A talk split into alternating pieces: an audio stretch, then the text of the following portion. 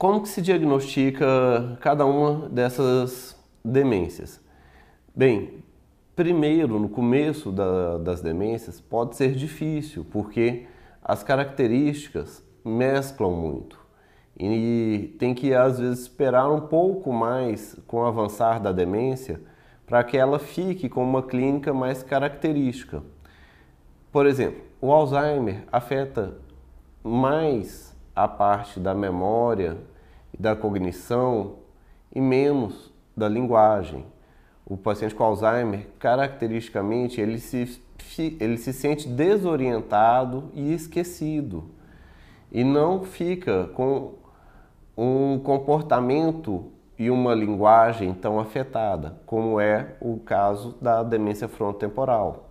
A demência frontotemporal, o paciente ele preserva relativamente características da memória. Ele está com já alguns bons anos de evolução da demência e ainda mantém alguma memória recente preservada.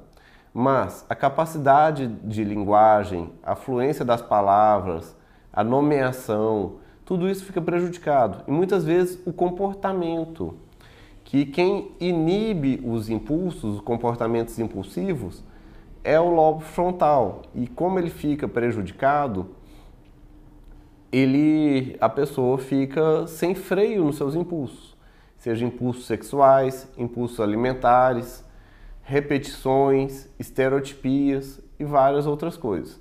Já a doença de corpos de Levy e demência vascular tem algumas características um pouco peculiares.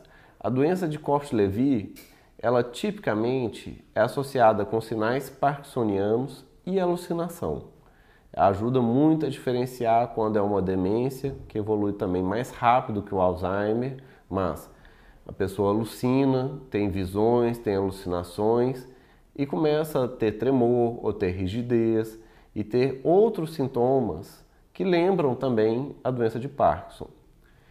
Já a demência vascular, ela tem características de perda de função executiva e de função visoespacial. A pessoa vai tendo mais dificuldade com a execução. Não que ela vá ficando, a princípio, perdendo memória recente, ou tendo alucinação, ou tendo outras coisas. Isso, lógico, no início. Mas, à medida que a pessoa vai tendo um infarto, tem outro, tem outro, tem outro, a, a somatória de vários infartos vai levar a uma demência igual qualquer outra. Mas todas elas, seja doença de Levy, doença vascular, frontotemporal, Alzheimer, no final, no final das demências, elas todas ficam muito parecidas, que são pacientes completamente dependentes, que não têm raciocínio, não conseguem formar diálogos e com um nível cognitivo muito deteriorado. Mas bem, a gente não quer fazer um diagnóstico de demência, fazer um diagnóstico diferencial tão tarde assim. Para fazer um diagnóstico mais precoce, a gente tem ferramentas hoje em dia. Além dos testes neuropsicológicos, da avaliação da história clínica, é possível fazer um PET scan cerebral e ver a captação de, das substâncias da glicose em, na, no córtex em diferentes proporções. E dependendo de onde capta mais ou capta menos, isso dá uma ideia para a gente se é uma demência frontotemporal, se isso é um Alzheimer, ou se é um PSP, ou se é, dependendo da qual seja a doença, mais uma ressonância. A somatória dos métodos de imagem, ressonância, mais PET scan funcional, mais avaliação neuropsicológica, mais história clínica e avaliação por um certo tempo é que no final das contas ajuda a diferenciar uma demência da outra. Isso é importante? É. Por que, que é importante se todas vão acabar no mesmo fim? É, é importante para você saber, os familiares saberem o que vão esperar, como se prepararem.